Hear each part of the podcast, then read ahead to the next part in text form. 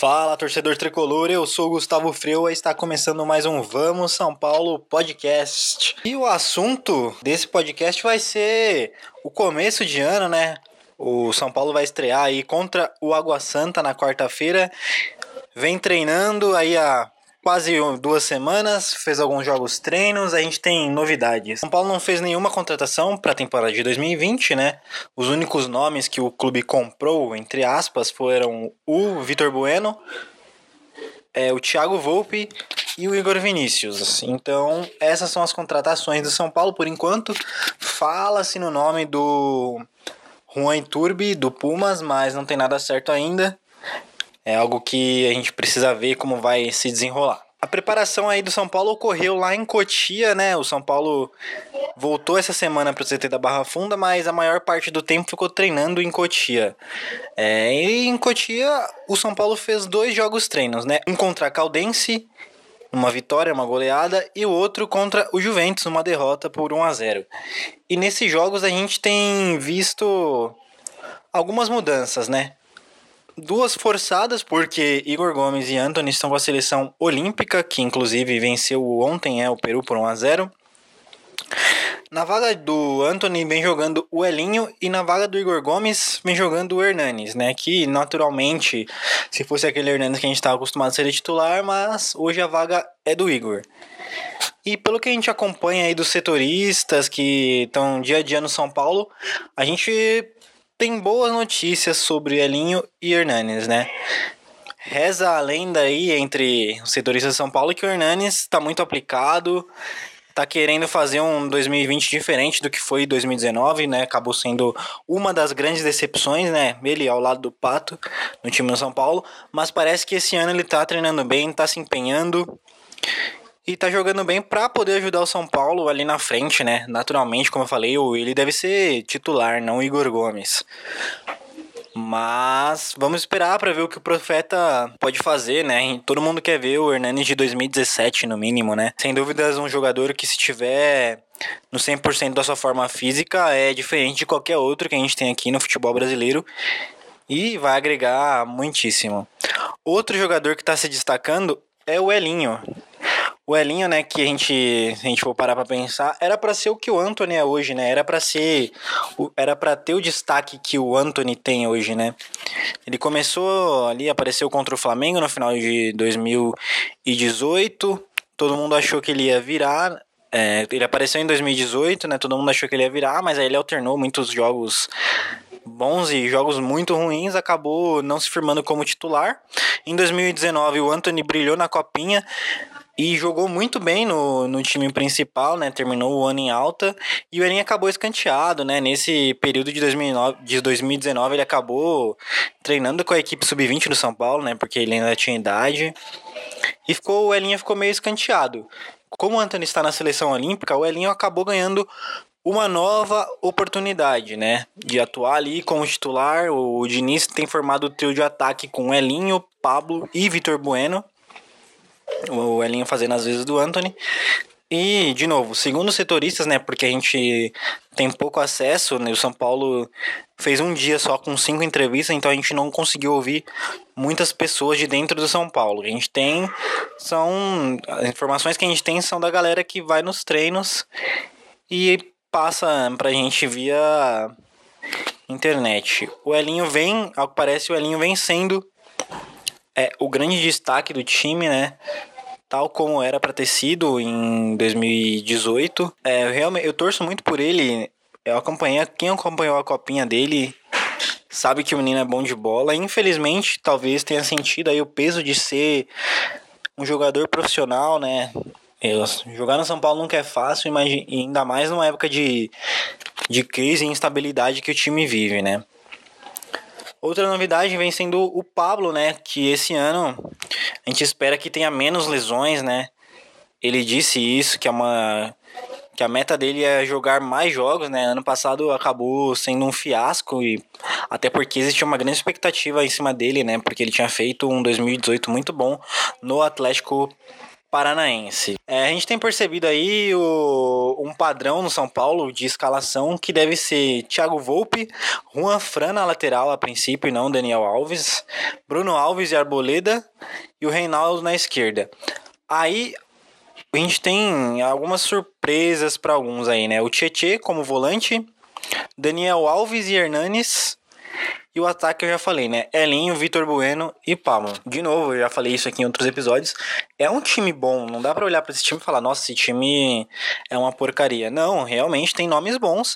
Basta a gente saber, é, basta a gente ver se o Diniz e os jogadores vão conseguir colocar esse São Paulo nos trilhos, né? Não houve muitas contratações, mas ainda assim é um time muito forte, né? Aliás, outra coisa que é importante dizer é mais da metade do elenco do São Paulo é de jogadores formados pelo São Paulo, né? Ao todo são 17 jogadores, né? Disparado o time que tem mais jogadores no elenco profissional, mostrando que o São Paulo está se aproveitando bem de Cotia pegando esse gancho para falar de Cotia, vamos falar da copinha, né? Que pro São Paulo já acabou, né? A gente vai ter as semifinais acontecendo entre Internacional e Corinthians e Grêmio e Oeste, o Oeste que acabou eliminando o São Paulo. Quem acompanhou aí o time do São Paulo na copinha, né? Eu vi o último episódio foi sobre a copinha, falei bastante da expectativa. Verdade é que o São Paulo começou mal a competição, porque tinha muitos jogadores do Sub-17, muitos jogadores que estão chegando agora e a Copinha não é o último campeonato do, do calendário da, das categorias de base, mas é o campeonato mais visado e isso acaba mexendo com o psicológico dos jogadores, principalmente jogadores nessa idade, né? Então São Paulo começou mal, né? É, empatando com o Operário, aí acabou goleando o Palmeiras, mas ainda assim jogou mal. Quem viu esse jogo sabe que a fragilidade do time do Palmeiras pesou muito nesse confronto o São Paulo acabou metendo um 9 a 1 histórico, né? E no terceiro jogo voltou a empatar com o São Bernardo. Ali já se falava que o São Paulo realmente não brigaria pelo título da Copinha e tal, mas eu ainda acreditava porque pelo que a gente viu na base em 2019, dava para ver que o time tinha as suas qualidades. Pois então chegou a, a segunda fase da Copinha, né? E aí o São Paulo meteu mais uma goleada, né? Dessa vez no Flamengo de Guarulhos. E ainda assim não foi suficiente para convencer a torcida, né? Porque, de novo, a fragilidade do adversário fez com que o placar ficasse elástico e fácil para o São Paulo. Na terceira fase, o São Paulo pegou o Santa Cruz. Aí um jogo mais ali onde o São Paulo conseguiu controlar, o, Santa Cruz também não era bobo, né? Acabou, o Santa Cruz acabou decepcionando porque tinha feito, tinha feito as fases prévias melhores do que esse jogo contra o São Paulo. No jogo contra o São Paulo acabou deixando na nossa mão o jogo e foi bem fácil de ser controlado. Nas oitavas de final, aí sim, na minha opinião, o melhor jogo do São Paulo foi 3 a 1 contra o Coritiba. Aí um jogo que o adversário é, nem talvez nem por culpa de demérito do adversário, mas o São Paulo realmente jogou muito bem nesse jogo, deu um, um, um baile para cima do Coxa, né? Acabou sendo 3 a 1 Vencendo o Coxa, São Paulo se classificou para pegar o Oeste, que está sendo a surpresa, né? Da competição. E todo mundo esperava que fosse um jogo fácil e acabou não sendo, principalmente é, pelo desempenho na defesa do São Paulo contra o Oeste. Deu muitas brechas, Principalmente pelo lado direito, lá no lado do Lucas Senna e do Passon. Então, mas mesmo assim, né, o, a Oeste abriu o placar no gol de cabeça do Douglão. O São Paulo buscou empate com o zagueiro Matheus, aí equilibrou o jogo, tinha, parou de sofrer tanto com os avanços do time do Oeste, que é muito rápido pelas pontas, né, com o Reitif e com o Wellington. É, esses dois meninos são muito rápidos. E o primeiro tempo do jogo acabou assim. No segundo tempo, São Paulo para cima e aí assistindo o jogo você falou, putz, o time vai vai conseguir o vai conseguir o segundo gol e vai se classificar para semifinal. Só que não era, não estava entrando o jogo do São Paulo. O Gustavo Maia na pela ponta esquerda estava tendo dificuldades de colocar o jogo dele de velocidade, de dribles e não estava achando o Galeano dentro da área e são coisas importantes para esse time do São Paulo, né? Essas conexões, essa, esses jogadores se encontrarem dentro do campo.